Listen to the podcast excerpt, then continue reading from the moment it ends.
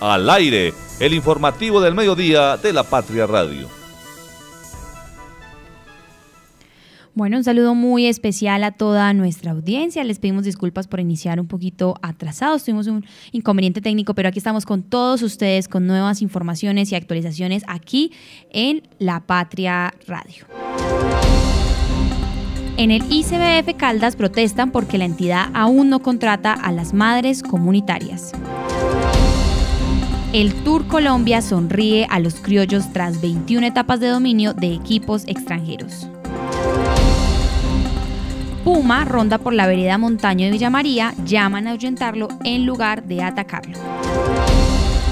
Y nuestra invitada de hoy será Luz Estela Castaño, secretaria de Cultura de Caldas.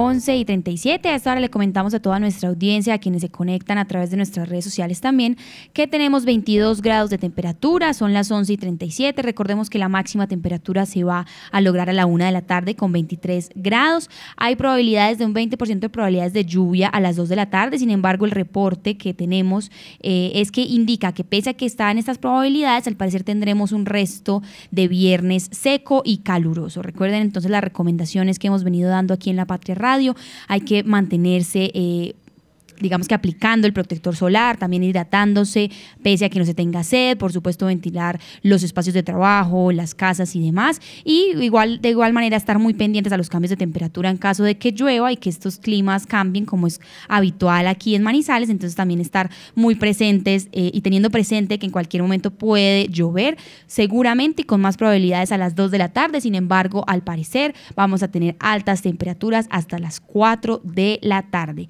Y ya hacia a las 5 y 6 de la tarde tendremos temperaturas de 20 grados. Este es el reporte del clima. Estamos muy pendientes a todas las actualizaciones que ustedes también nos vayan compartiendo y cómo les va yendo también con este ya fin de semana aquí en Manizales y por supuesto a las personas que nos escuchan en los 27 municipios de Caldas y desde también otras partes esperamos que nos sintonicen. El tráfico a esta hora. El tráfico a esta hora son las 11 y 39. Vamos a comenzar entonces por la avenida Kevin Ángel. Les comentamos a los oyentes que quienes estén dirigiendo desde la glorieta de San Rafael hacia el centro de la ciudad, les comentamos que la avenida Kevin Ángel se encuentra completamente despejada hasta el sector de Mall Plaza. En Mall Plaza únicamente en el sentido hacia el centro se presenta una cuadra de tráfico lento, sin embargo no hay reportes de estancamientos, obstáculos en la movilidad. Asimismo continuamos por el resto de la avenida Kevin Ángel. Hoy viernes sí tenemos en estos momentos en Los Cedros casi tres cuadras de tráfico detenido. También tenemos tráfico eh, digamos que obstáculos en los tráficos y también tráfico completamente detenido en el ingreso de Manizales, de Neira a Manizales. Asimismo, en la salida, las personas que se dirigen desde Los Cedros, desde Manizales hacia Neira, les comentamos que tenemos tres cuadras de tráfico completamente detenido y que incluso después de Los Cedros, ya en dirección hacia la Universidad Autónoma, este reporte se repite. Es decir, Los Cedros a esta hora, 11 y 40 de la mañana, eh, presentan dificultades en la movilidad, mucha congestión, incluso tres cuadras de tráfico completamente detenido. Vamos a revisar un poco entonces lo que continúa siendo la vía Manizales-Neira.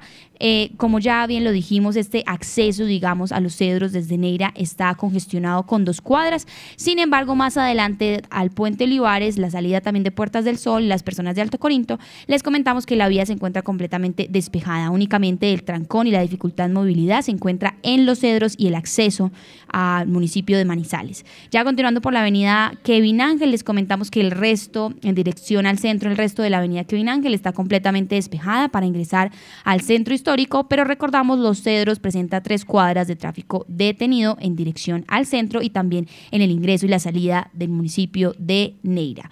Vamos a revisar entonces también hasta ahora la avenida Santander. Les comentamos a los oyentes que por el sector de La Camelia, no hay tráfico detenido, no hay trancones ni en dirección al centro ni en dirección al batallón o a Milán. Sin embargo, ya les comentamos que a partir del sector del cable, específicamente desde el centro comercial Cable Plaza, ya nos indican, ya hay indicadores en el tráfico que esta área está concurrida y que presenta movilidad lenta, incluso detenida en distintas cuadras. Es el caso que sucede justamente pasando por el centro comercial Cable Plaza en dirección al centro. Tenemos una cuadra de tráfico detenido. Más adelante like hay continuidad en el tráfico lento y ya llegando casi a lo que sería la desviación a La Leonora, les comentamos a los oyentes que en ambas direcciones por el multicentro Estrella hay tráfico detenido hasta ahora en la avenida Santander. Continuando por la avenida Santander, también les comentamos a las personas que cerca también a lo que ya sería entonces el Parque de la Mujer, el Triángulo de la Ciudad, también se presentan en ambos carriles, en ambos sentidos, eh, al menos dos cuadras de tráfico, de tráfico detenido y el resto eh, presenta un reporte tráfico lento. Sin embargo, ya finalizando en el sector, por ejemplo, el Hotel Carretero, pero obviamente en dirección hacia el centro únicamente, sí hay vía en estos momentos, eh, digamos que por el colegio universitario y demás, y por el ICBF. No hay tráfico, y digo, no hay paso a esta hora desde el hotel carretero, nos indican acá los reportes del tráfico hasta, la, hasta digamos que ya esta institución del ICBF. También tenemos noticias de actualidad que ya estaremos explicando, pues la razón de estas inusuales. Eh, sí, como actualizaciones en el tráfico que tenemos, pero les recordamos a las personas que a esta hora antes la Avenida Santander, no solamente por el sector de Hotel Carretero y el Instituto y el ICBF, sino que también en el sector del cable hasta el multicentro Estrella se presentan en ambos carriles tráfico concurrido, incluso tramos de tráfico completamente detenido. Vamos a revisar entonces rápidamente también para los oyentes que de pronto eh, van a opcionar la avenida paralela como una vía alterna al centro de la ciudad y les comentamos que desde el Estadio Palo Grande casi hasta Confa de la 5 porque una cuadra antes de Confales 50, la avenida paralela se encuentra completamente despejada. Si bien tiene dos eh, cuadras de tráfico lento, no hay en estos momentos tráfico detenido ni indicadores de trancón. Sin embargo, ya en Confa de la 50 y también en la cuadra del Hospital Universitario de Caldas, en ambos carriles de la avenida paralela se presenta tráfico lento, incluso detenido. Y una cuadra eh, más allá del eh, Hospital Universitario en dirección hacia el centro también se presenta una cuadra de tráfico lento. Sin embargo, después del sector del Hospital Universitario de Caldas, les comentamos que la avenida paralela está completamente despejada. Es decir, que a esta hora, 11 y 43 eh, de la mañana, este viernes 9 de febrero, la avenida paralela es la que presenta eh, mejores indicadores de movilidad y de cero trancón o digamos que menos obstáculos de trancón hasta ahora en la ciudad de Manizales. También entonces vamos a revisar rápidamente lo que sería la avenida Alberto Mendoza para las personas que de pronto desde el sector de Mave por la avenida Kevin o desde la avenida Santander también se dirigen hacia Expoferias. Hasta ahora se encuentra completamente despejada la vía en ambos carriles, incluso más allá del bosque popular y la llegada también por supuesto a San Marcel. La vía panamericana también se encuentra encuentra completamente despejada para las personas que hasta ahora también se están dirigiendo de pronto hacia el terminal de transportes o hacia el, eh, digamos, hacia el municipio de Villa María. Continuamos pues, entonces por la avenida y la ruta panamericana y a esta hora les comentamos que sí tenemos únicamente la vía despejada hasta el ingreso y el acceso al municipio de Villa María. 11 y 44 minutos y desde el acceso que se tiene desde la vía panamericana al municipio de Villa María hasta pasando por los cedros. Una cuadra, dos cuadras después de los cámbulos, perdón, tenemos y presentamos a esta hora todo el carril con tráfico detenido eh, cerca al sector de los cámbulos, una cuadra más allá incluso de esta hora. Sin embargo, en el carril que ya se dirige de pronto el terminal de transportes hacia el municipio de Llamaría, presenta únicamente tráfico lento, incluso después de dos cuadras, tráfico despejado. Es decir, que a esta hora presentamos... Eh, desde, repetimos, desde la entrada de Villa María, pasando por los cámbulos, dos cuadras después hasta el terminal de transportes, presentamos todas las cuadras en tráfico detenido. Este es el informe del tráfico. Sabemos que tenemos varios puntos en la ciudad donde se están presentando entonces dificultades o congestión vehicular. Estamos muy atentos a todas sus reacciones, por supuesto, a cómo va avanzando en temas de movilidad eh, la ciudad de Manizales, también los municipios aledaños de Negra y de Villa María. Y por supuesto, también muy atentos entonces a todas las actualizaciones que aquí estemos compartiendo con ustedes. Clic en lapatria.com. Clic en lapatria.com, 11 y 45. David, hasta ahora los saludamos en este viernes muy caluroso. Cuéntenos cómo lo recibe este viernes de fin de semana. Sofía, ¿qué tal? Muy buenos días. Saludo cordial para usted, don Kevin Campiño, La Patria Radio y para todos los oyentes. Me recibe muy bien este día, caluroso como me gusta, como le gusta a Marta. Así que muy felices, Sofía, acá con este viernes terminando la semana, no la semana laboral, pero bueno, acá estamos con toda la información para todos los oyentes. Así es, David. Cuéntenos cuál es la primera actualización que tenemos para nuestros oyentes, 11 y 46 de la mañana. Así es, Sofía, pues usted lo decía. En el Instituto Colombiano de Bienestar Familiar Sección Alcaldas protestaron esta mañana porque la entidad aún no contrata a las madres comunitarias. El Instituto Colombiano, el ICBF, como les decimos, sección Alcaldas, se cumplió esta mañana una protesta porque la entidad aún no contrata a las madres comunitarias que se, encargan de operar sus programas sociales. La manifestación a la que llegaron unas 200 personas se dio porque la institución tenía el compromiso de adelantar la contratación desde el principio de año, pero aún no se ha hecho. Eh, por esta protesta, Sofía, estuvo cerrada la avenida Santander durante esta mañana, pero tenemos para informarle a nuestros oyentes que la Secretaría de Movilidad hace cinco minutos, hace cuatro minutos exactamente, publicó en su cuenta de X que finalizada la manifestación que se encontraba en las instalaciones del ICBF, en ambos sentidos ya se encuentra habilitada la vía para las personas que nos están escuchando. Usted les entregaba el reporte del tráfico, pero ya pueden circular por este sector. Y bueno, continuando en desarrollo de la información o por qué se dio el cierre de la avenida Santander, pues la protesta de estas madres comunitarias dicen que son unos 10 mil niños en Manizales y 30 mil en Caldas los que están perjudicados porque la entidad aún no contrata a las madres comunitarias. Además, 3 mil madres cabeza de hogar están sin trabajo. Así es, hasta ahora entonces también saludamos a nuestra periodista Elizabeth Ramírez, quien estuvo allí conversando con estas personas que estuvieron protestando. Muchas gracias David por esa actualización, porque aquí en, el reporte que estábamos dando del tráfico estaba aparecía completamente cerrada la vía, pero entonces muy bien esta nueva actualización para nuestros oyentes. Escuchemos entonces a Elizabeth. Hola, ¿qué tal Sofía? Muy buenos días. Nos encontramos acá en la protesta que hacen algunas madres adscritas al ICBF, Instituto Colombiano de Bienestar Familiar. Esto porque desde el mes de diciembre terminaron su contrato y a la fecha de febrero no han reanudado labores en los centros de desarrollo infantil, en otras áreas también de la institución. Lo que les preocupa, primero, la seguridad de los pequeños que asisten, que atienden, que según una de sus funcionarias son cerca de 30 mil en todo el departamento, 10 mil en Manizales. Hablan de muchas situaciones que se están presentando, niños que tienen que ser dejados con cuidadores que no son los más aptos y otras cosas tan complicadas y digamos que no adecuadas como tener que llevar a los niños por sus lugares de trabajo. Muchos de estos padres son vendedores ambulantes y no es correcto eh, o no es lo más ideal que tengan que estar exponiendo sus niños a otros peligros, a la calle, a las inclemencias del clima. Esperemos en el transcurso del día qué respuesta da el ICBF y estaremos llevándosela a sus oyentes. Así es, estaremos entonces muy atentos, como dice Elizabeth, pues a toda esta información. Tenemos hasta ahora a Claudia Duque, ella es presidenta de este sindicato también, quien estuvo allí eh, protestando y nos explica un poco aquí en La Patria Radio lo que están exigiendo.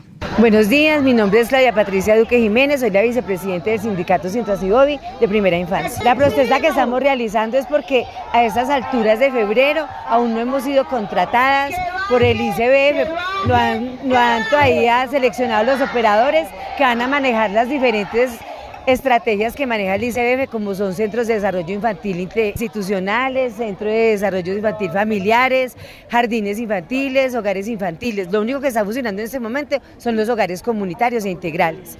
Entonces, en este momento están vulnerando los derechos de los niños y las niñas, porque muchas familias no tienen con quién dejar sus niños, hasta los están dejando solos. Además, la alimentación que se les brinda en los centros de desarrollo infantil es muy buena y muchas familias no tienen recursos para estar alimentando a sus hijos. Acá tenemos padres de familia acompañándonos en esta protesta porque están preocupados por la situación que se está viviendo. A diario nos llaman que qué pasa, que vea, que no tenemos donde dejar los niños, dejándolo con abuelitos, con abuelitas. En este momento eh, nos va a recibir una comisión a la directora encargada de Bienestar Familiar, Sandra Gaviria, para explicarnos cómo va lo de la contratación. Esto es a nivel nacional. Hoy en muchas partes del país se están reuniendo así, están haciendo protestas para exigir la pronta contratación porque somos madres cabezas de familia familia y no tenemos recursos. afectadas hay y cuántos niños? Eh, son más o menos 10 mil niños de Manizales y esto es en todo el país. Así es, escuchábamos entonces a la presidenta, pero también tenemos voces de distintas personas que estuvieron protestando y que también nos manifiestan y querían, pues, por supuesto, que su voz se escuchara aquí en La Patria Radio. Tenemos algunas de las opiniones también en estas protestas en el ICBF. Mi nombre es Luisa Fernanda López Castrillón y yo eh, trabajo en el CDI San Sebastián. Se supone que bienestar familiar protege a los niños, ¿cierto? Y pues a este momento los niños están a la deriva, no hay como nada que los respalde, las mamás no saben dónde dejarlos, por ejemplo, mis mamás, las mamás del grupo que yo he manejado, me llaman, profe, necesitamos el servicio, mire que mi niña ya no come, ¿por qué? Porque ella está acostumbrada que se le cucharé una cosa, porque son niños que se acostumbran a algo y para los cambios es muy difícil y ellos hasta este momento ya habían entrado. Nosotras también estamos pasando por situaciones económicas muy complicadas.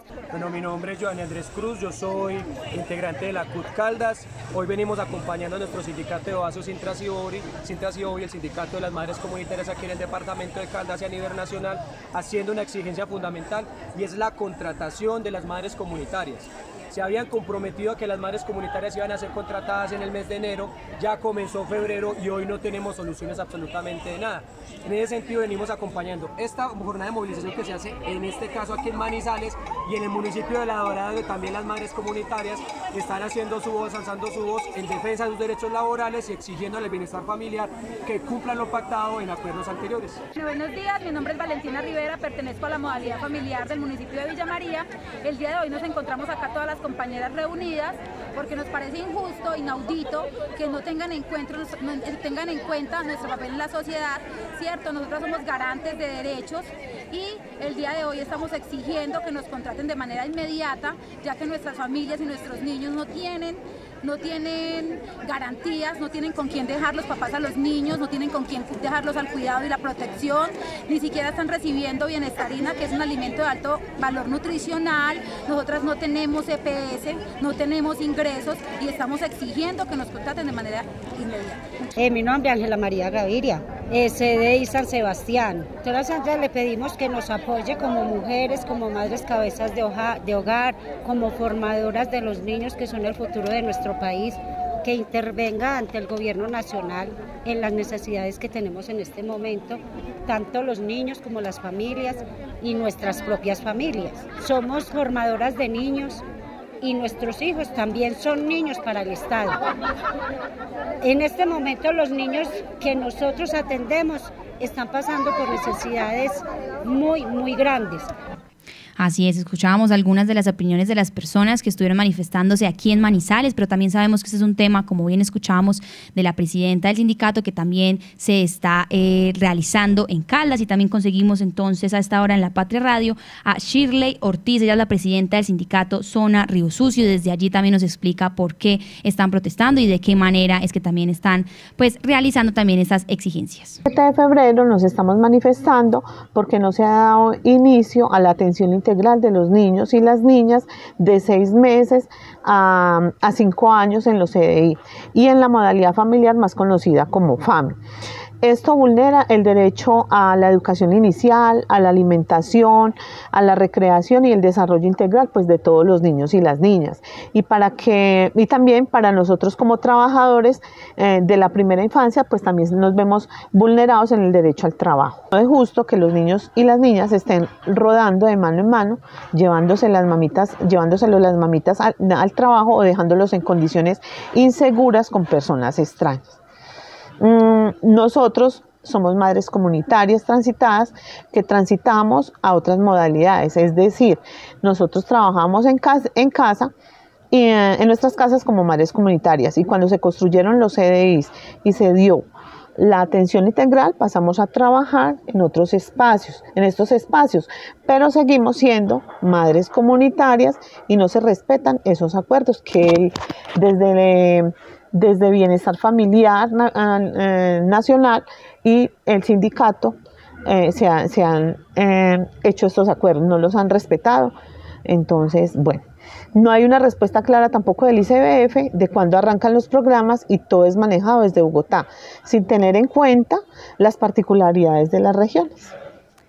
Así es, escuchábamos entonces también a todas estas personas que se han estado manifestando en Caldas y también entonces aprovechamos y saludamos a nuestra editora de opinión Marta Gómez. Marta, ¿cómo la recibe este viernes cuando traemos aquí este viernes seco al parecer de calor y también donde traemos todas estas actualizaciones del ICBF?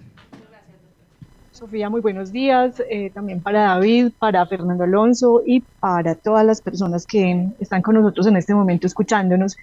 Recibo este día, Sofía, como con sentimientos encontrados. Primero, eh, pues eh, alegre porque es un día caluroso, bonito, como lo decía David, pero también como con dolor de patria por todo lo que viene pasando, eh, por esas actuaciones tan aceleradas de todas las personas, porque no nos estamos dando un momento para la reflexión. y los invito de una vez a que nos lean mañana en el editorial que estamos preparando para nuestra edición impresa, que también la pueden consultar en, el, en lapatria.com. Así es, Marta, estaremos entonces muy atentos a esta lectura del editorial y también aprovechamos y saludamos a Fernando Alonso Ramírez, editor de noticias. Fernando, ¿cómo lo recibe este viernes con todas estas noticias que también recibimos y por supuesto con la actualización del clima un viernes más bien caluroso? Eh, hola Sofía, Marta, bueno, a David, a todos los oyentes, efectivamente, esto es una, esto es un completo, ¿qué digo yo? Una arritmia completa Colombia noticiosa, ¿no? Entonces, sube una cosa a otra, pero bueno, y también en esta cantidad de noticias, pues hay contradicciones, Sofía. Usted ayer nos contaba cómo eh, había voces entre lo que teníamos al mediodía de la CUT apoyando al presidente Petro. Y hoy nos tienes una voz de la CUT protestando en bienestar familiar, como si lo, la falta de contrato de bienestar familiar no fuera problema del gobierno Petro. Eh, me cuesta entender a veces estas miradas de amañadas de la izquierda en Colombia, ¿no? La falta de coherencia. Bueno, pero así es. Aquí lo que está en juego, eh, con lo que pasó ayer con el cerco a la Corte Suprema de Justicia y al Palacio Nacional, ese mismo sitio que fue atacado por el M-19 cuando el presidente formaba parte de ese movimiento guerrillero, es el Estado de Derecho, que es la base de la democracia. O sea, no aceptar las decisiones jurídicas y atacar y presionar para que se tomen a, un, a un lado o al otro, es atacar el sistema de derecho. Eso es tan grave como las chuzadas a la Corte Suprema de la época de eh, Álvaro de Álvaro Uribe Vélez, ¿sí? y la época macabra del DAS. Entonces yo creo que hay que volver por el camino institucional, pues la cosa fue tan seria que el autor intelectual de la marcha de ayer, el presidente, pues tuvo que meter, dar la orden para que la policía eh, sacara de allá a los manifestantes, pero tengamos eso en cuenta, si atacamos el Estado de Derecho que está en retroceso en todo el mundo, no solamente en Colombia, eh, pues hombre, estamos atacando directamente los canales democráticos. Sofía, la invitamos a los oyentes también a que lean otras actualizaciones a esta hora en lapatria.com, por ejemplo, el Tribunal Administrativo de Caldas que resolvió en desarrollo de una demanda de nulidad electoral presentada en contra del acto de elección del diputado liberal Oscar Alonso Vargas, negar la suspensión provisional citada por el demandante mientras se surte este proceso. Lo pueden encontrar ustedes a esta hora en lapatria.com. Asimismo, negaron la pérdida de investidura de los ahora exconcejales de Villa María. Se niega o se niegan las pretensiones de demanda que buscaba la pérdida de investidura de Cristian David Ríos Senado, William Sánchez, Juan Carlos Giraldo y Silvio Arboleda González, concejales de Villa María, expresó hoy el Tribunal Administrativo de Caldas al resolver la solicitud de Diego Fernando Garzón Marulanda. Lo pueden encontrar ustedes a esta hora en lapatria.com y cerramos este clic con dos informaciones. Eh, nacionales o dos informaciones eh, de, de personalidades nacionales en el exterior. Empezamos con una deportiva porque el exjugador del Once Caldas, Luis Sinesterra, fue comprado por el Bournemouth de Inglaterra, equipo de la Premier League, que pagó 20 millones de libras esterlinas, esto es unos 23 millones de euros, por fichar al jugador permanentemente, eh, quien estaba cedido esta temporada en el Bournemouth y quien llegó procedente del Leeds, de, eh, Leeds United que descendió a la segunda división del fútbol inglés. Luis Sinesterra entonces, jugador de 24 años, quien se fue en el 2018 del Once Caldas. Y Carol G recibirá el premio a la Mujer del Año en los Billboard Femeninos 2024. La cantante paisa recibirá el premio a la Mujer del Año de los One Eye Music Awards que otorga la revista especializada Billboard a los talentos femeninos más destacados de toda la industria musical. Actualizaciones que pueden leer a esta hora en lapatria.com. Cerramos este clic con nuestro sondeo. Usted ha mermado, o bueno, desde esta parte eh, de, de la, de la de la redacción eh, digital de la patria. Usted ha mermado el consumo de agua por el fenómeno del niño. Les vamos a preguntar, Sofía, a nuestros compañeros antes de que usted siga con más noticias. Marta, ¿ha mermado, ha reducido el fenómeno o el consumo de agua por el fenómeno del niño? David, eh, no por el fenómeno del niño. Yo he tratado de reducir el consumo más que todo es por el aumento desmesurado en las tarifas de agua en la ciudad, que también es una situación que se viene viviendo en varias ciudades del país. Entonces lo hago más es por aliviar un poco la carga que está representando estas alzas en el cobro de este servicio público. Y Fernando, ¿ha mermado el consumo de agua por causa del fenómeno del niño? David, uno sí lo piensa más. La verdad es que sí, yo trato de mantener buenas prácticas, sobre todo con, con el agua, pues porque es uno de los temas que más me preocupa. De hecho, aquí me carto, me escuchan decir que el, hecho metropolitano más, el hecho metropolitano más importante que debemos crear primero que, que cualquier cosa es hacer todos nuestros planes territoriales alrededor del agua, que es lo que nos une como región y es lo que está en más riesgo de acuerdo con todas las predicciones que se han hecho en torno a la región andina. Vamos a sufrir por falta de agua en unos pocos años, entonces es mejor ir pensando en ello. Entonces sí, señor, así es. El 60.82% dice que se ha mermado el consumo de agua, mientras que el 39.18% dice que no lo ha hecho.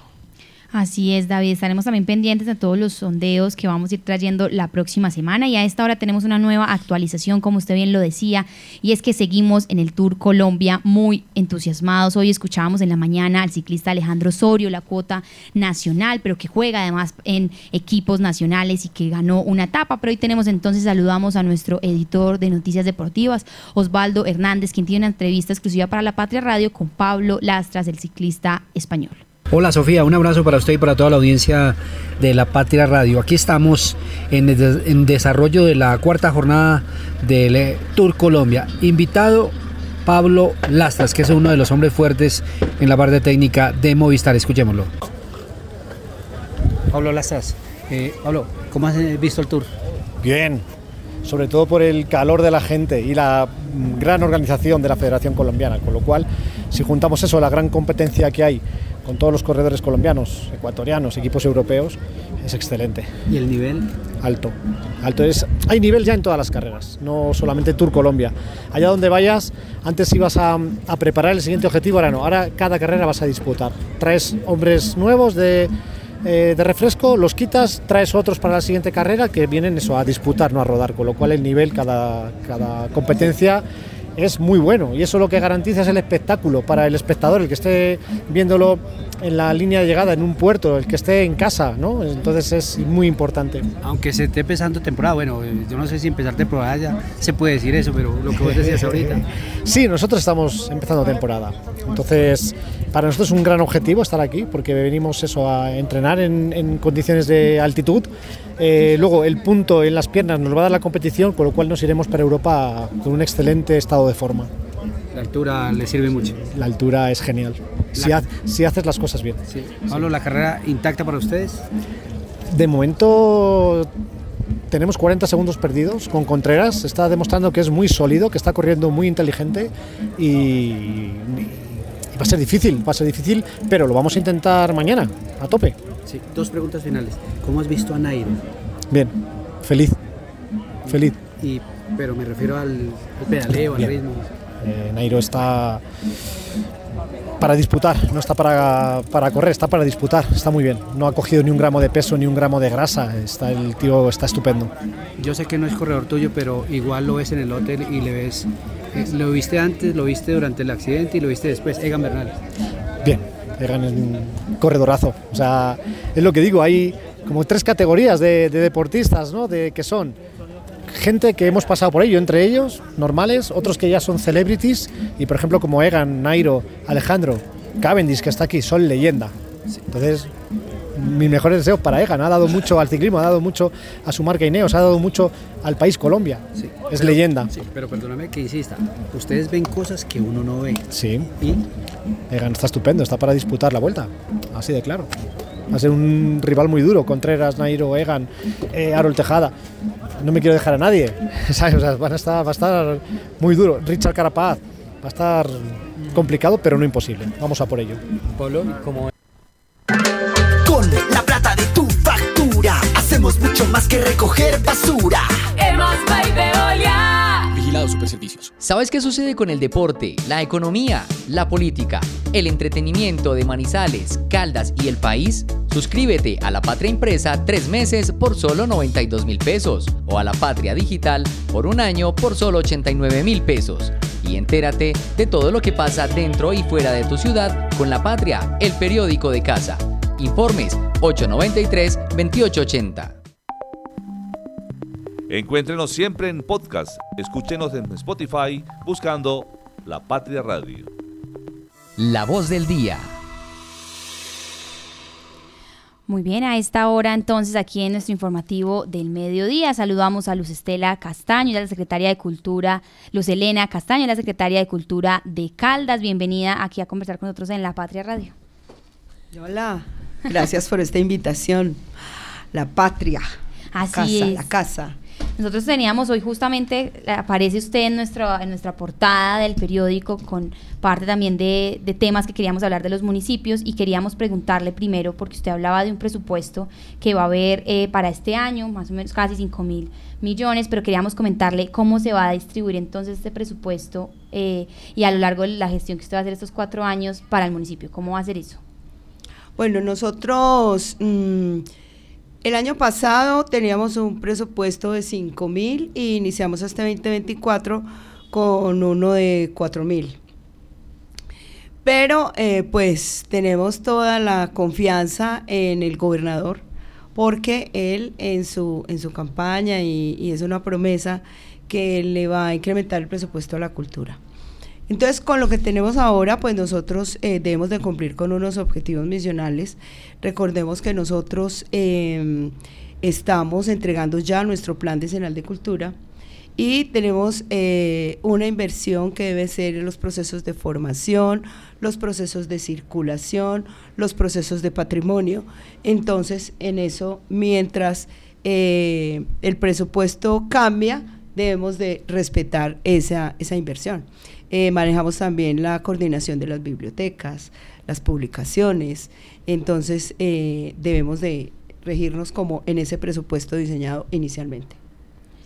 Luz Elena, bueno, usted viene de, obviamente de um, una trayectoria eh, en lo que está relacionado con el Festival del Pasillo y con el Mono Núñez. Al llegar usted obviamente a la Secretaría de Cultura, pues esas dos grandes eventos de música andina colombiana pues quedan desprotegidas, por así decirlo, en materia eh, de calda, ¿cierto? ¿Quiénes van a quedar a cargo o quién va a ser la persona que va a quedar a cargo de hacer todo el proceso de selección para el Festival del Pasillo de este año y efectivamente para el Mono Núñez que este año celebra sus 50 años? Bueno, Lisset, no, pues el quehacer cultural, eh, si bien mi fuerte ha sido la música andina colombiana, nos hemos movido en todas las áreas del arte, pasando por el Festival Internacional de Teatro, los Juegos Florales, Festival Folclórico.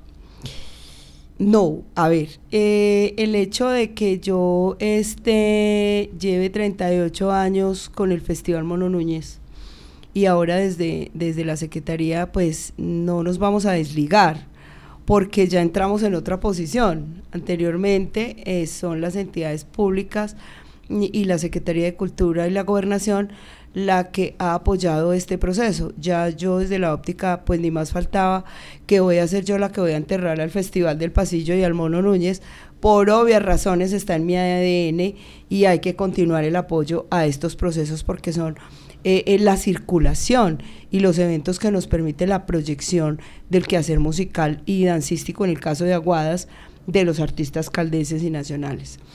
En el caso del Mono Núñez, pues eh, yo ya no soy la delegada, pero sigo prestando la asesoría mientras aparece el nuevo delegado eh, para hacerle el acompañamiento. Y en el caso del Festival Nacional del Pasillo tengo pendiente una reunión con el señor alcalde porque también él me manifestó la inquietud. Bueno, y, que, y, el festival, porque eh, yo manejé 32 versiones del festival entonces, eh, sí, tenemos eh, proyectada una reunión para tomar unas decisiones con él eh, de tal manera que esa parte artística del festival se siga fortaleciendo, porque cada año ha sido como un, un crecimiento, cada año el aporte. Lo que sí hablé con él es que lo que él pretende con el festival es recuperar mucho la tradición en cuanto a las diversas actividades que se hacen en el marco del festival. Entonces recuperar como esa rumba folclórica que se hacía en el parque, como fortalecer mucho los músicos campesinos, el encuentro de expresiones autóctonas, sin no olvidar pues, lo, que, lo que ha prevalecido, que es el concurso de coreografía, de composición e intérpretes.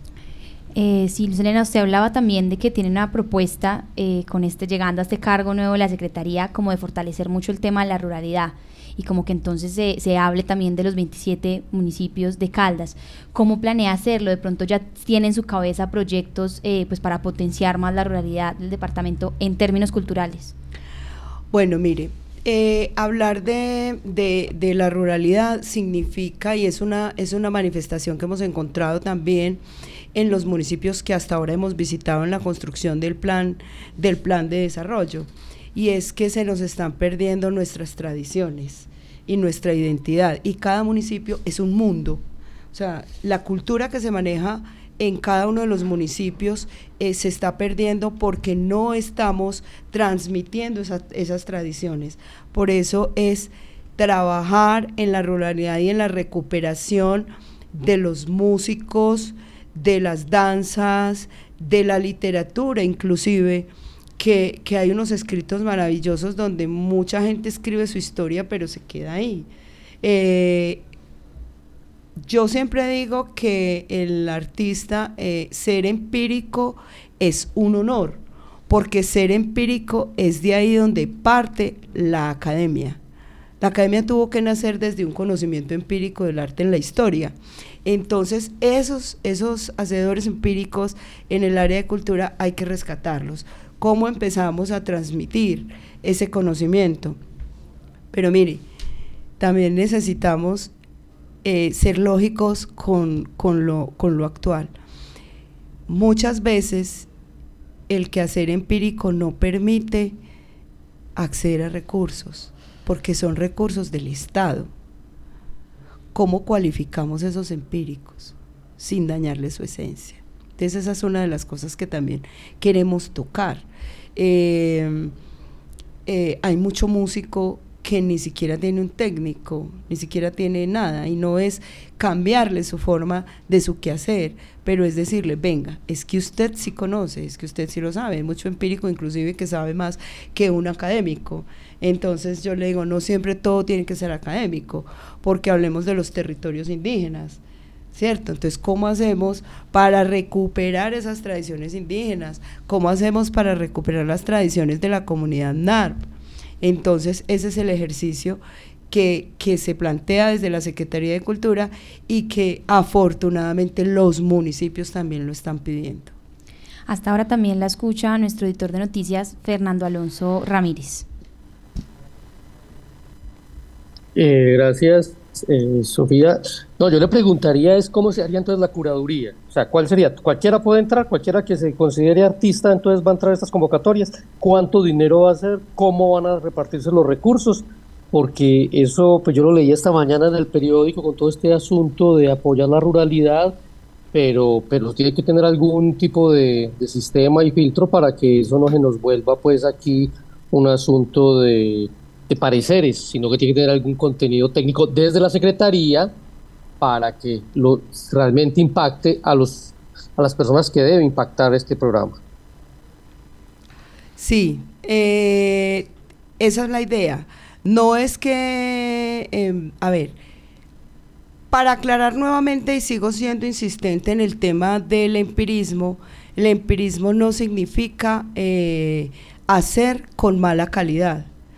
Eh, hay artistas, inclusive las mismas propuestas emergentes de los jóvenes. Perdón, perdón, porque yo creo que eso nos quedó claro. eso lo tenemos clarísimo todos. Yo soy del concepto suyo. Pero entonces la Secretaría, ¿cómo va a hacer para realmente poder repartir esa plática bien repartida? ¿Qué tan suficiente es?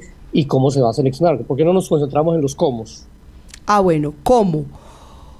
Los procesos de forma, hablemos de los procesos de formación. Nosotros tenemos una escuela departamental de música e iniciamos con las solicitudes de los municipios de acuerdo a sus necesidades con el proyecto de formador de formadores. Ya no, ya no lo vamos a denominar escuela departamental de música, sino escuela departamental de artes.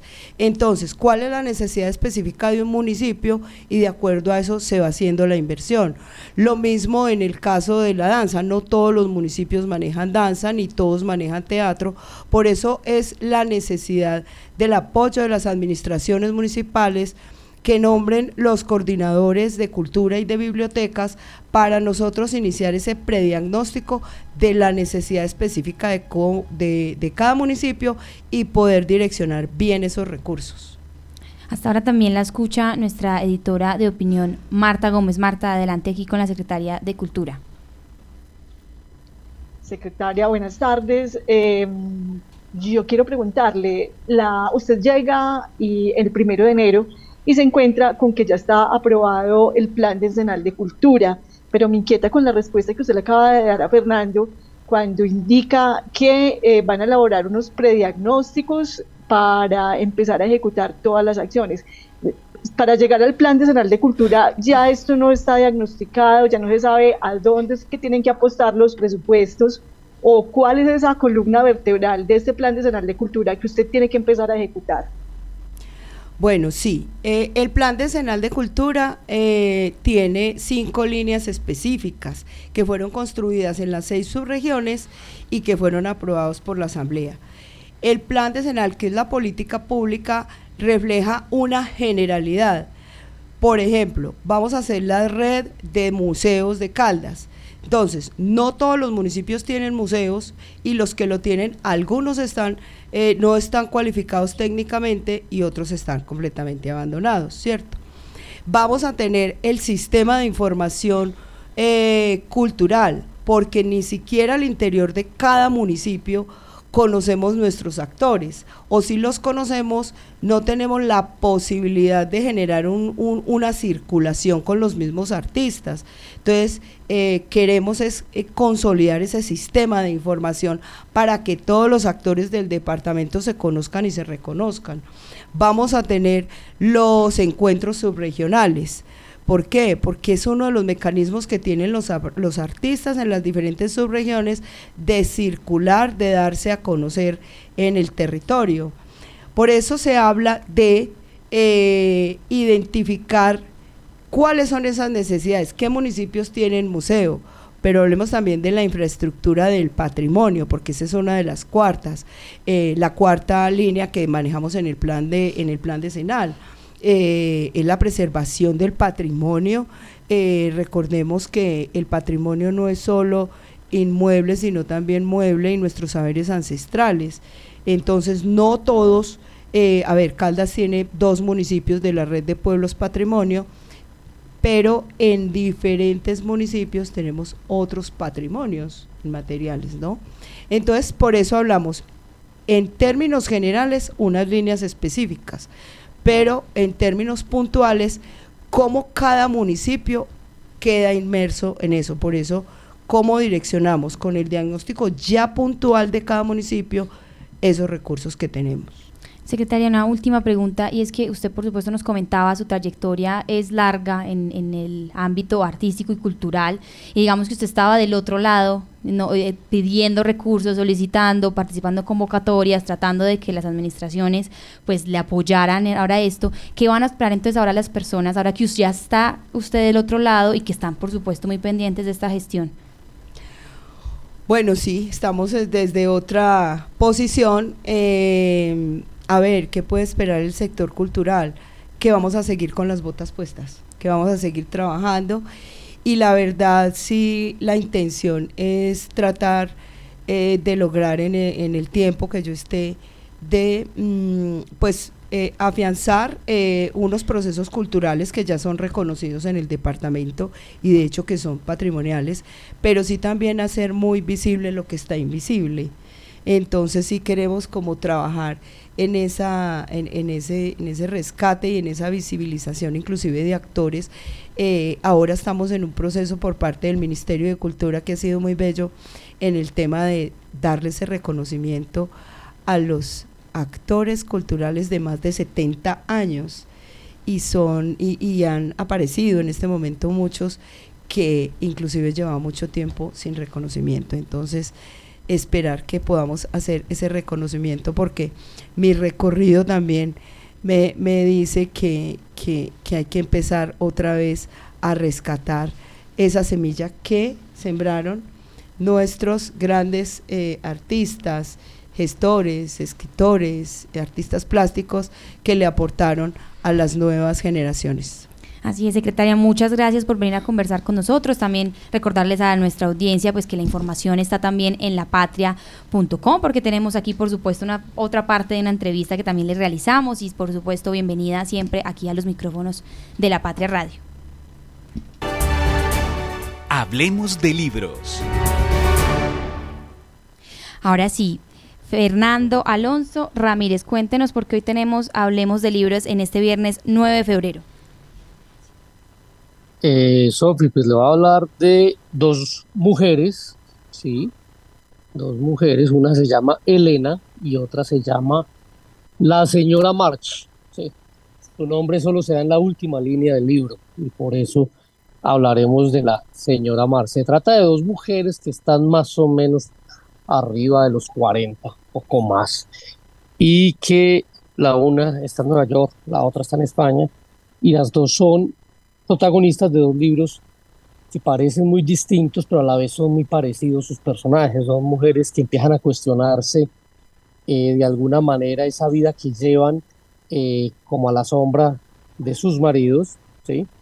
Eh, la señora Marx es el título del libro de la ópera prima de Virginia Feito y nos va mostrando y nos va dando pistas de cómo puede suceder que una persona va sufriendo como una metamorfosis, un cambio en su manera de, en su salud mental, ¿sí? Y esto genera una cantidad de situaciones que van llevando como a una crisis que se ve venir, casi que uno anticipa al final y acierta. Mientras que Elena es eh, la protagonista de un libro de eh, Juan José Millás, ¿sí?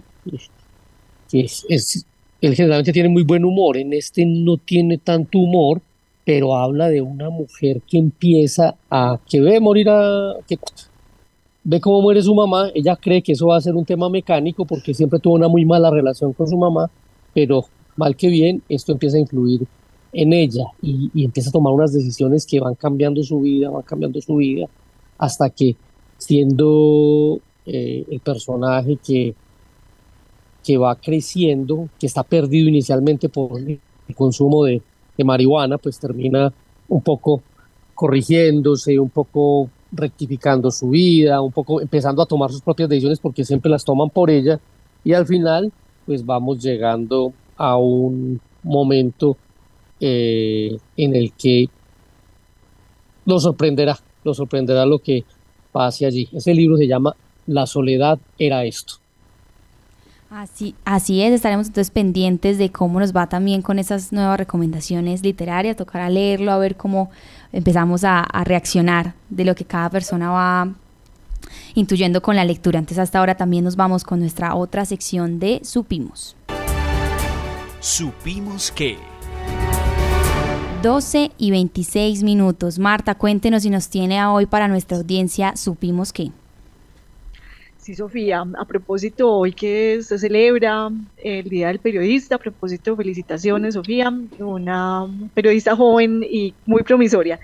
Eh, hoy en, este Día del Periodista, a los empleados del periódico La Patria les informaron, les dieron una noticia que se venía esperando ya desde hace varios años, y es que el predio en el donde funciona el periódico El Tiempo en Bogotá, que es un edificio y un lote bastante grande, eh, será urbanizado por la empresa Construcciones Planificada. Allí piensan, este lote fue vendido, este predio fue vendido para desarrollar un complejo inmobiliario que incluirá edificios de oficinas, comercio, viviendas, eh, incluso algunas viviendas de interés social. Entonces, pues eh, les, les, tomaron este día al periodista con esa um, noticia ellos empiezan a buscar otro lote cerca eh, de donde se encuentran en este momento o en la zona industrial para eh, el desarrollo de las actividades, pero mientras tanto, tanto la redacción como la rotativa siguen funcionando en ese sitio mientras se termina de consolidar todo este proyecto urbanístico en esa zona de Bogotá, que son más o menos unos dos, van a ser más o menos unos 220 mil metros cuadrados que va a incluir también la generación de espacios públicos y parques para los bogotanos. Bueno, esta es una información, sí, justamente en este día del periodista, igual también para usted, Marta, gracias igual también por todas las enseñanzas y las actualizaciones que aquí nos trae en La Patria Radio. Fernando, cuéntenos y entonces usted también nos tiene para cerrar nuestra semana con un Supimos qué. Siempre, Sofi, y sigamos con temas periodísticos. Eh, para los veteranos, los que eh, a ti no te tocó, ¿cierto? Pero para los veteranos se acordarán de Javier Comas Peñaranda. Javier Comas Peñaranda era una voz que retumbaba desde el Magdalena Medio en la Post de la Dorada. Es un medio de comunicación muy influyente en todo el Magdalena Medio. Se emite desde la Dorada, pero se escucha por todo, o sea, por todo ese Magdalena y suena en muchas partes. Javier Comas, pues está teniendo eh, quebratos de salud y sus amigos y el municipio de La Dorada han decidido homenajearlo en este día por todos los logros, porque además de ser periodista, fue un empresario, eh, ha sido un eh, formador de generaciones en el Puerto Caldense, un hombre que siempre estuvo como al día en las causas que beneficiaran al municipio. Entonces, eh, suena ese tipo de homenajes que hay que hacer en vida. su, vamos a publicar justamente un pequeño perfil en torno a Javier Comas para que pues quienes no lo conocen sepan de quién trata este periodista de la vieja guardia. Así es, Fernando, gracias por esta información. También le agradecemos a toda nuestra audiencia que estuvo conectados aquí con nosotros, a través también de nuestro Facebook Live y de YouTube, por supuesto, de 1540M Radio Cóndor. Recuerden que en toda esta información la pueden encontrar en lapatria.com y que por supuesto nos despedimos hoy viernes, pero que durante todo el fin de semana estaremos con noticias de actualizaciones para todos ustedes en lapatria.com y por supuesto nuestro impreso de 1.700 pesos que esperamos se animen a leer. Hoy tenemos 20 páginas de lectura, edición 36.390 y todo el fin de semana muchas más informaciones de su interés. Gracias y nos vemos por supuesto lunes muy puntuales aquí en La Patria Radio.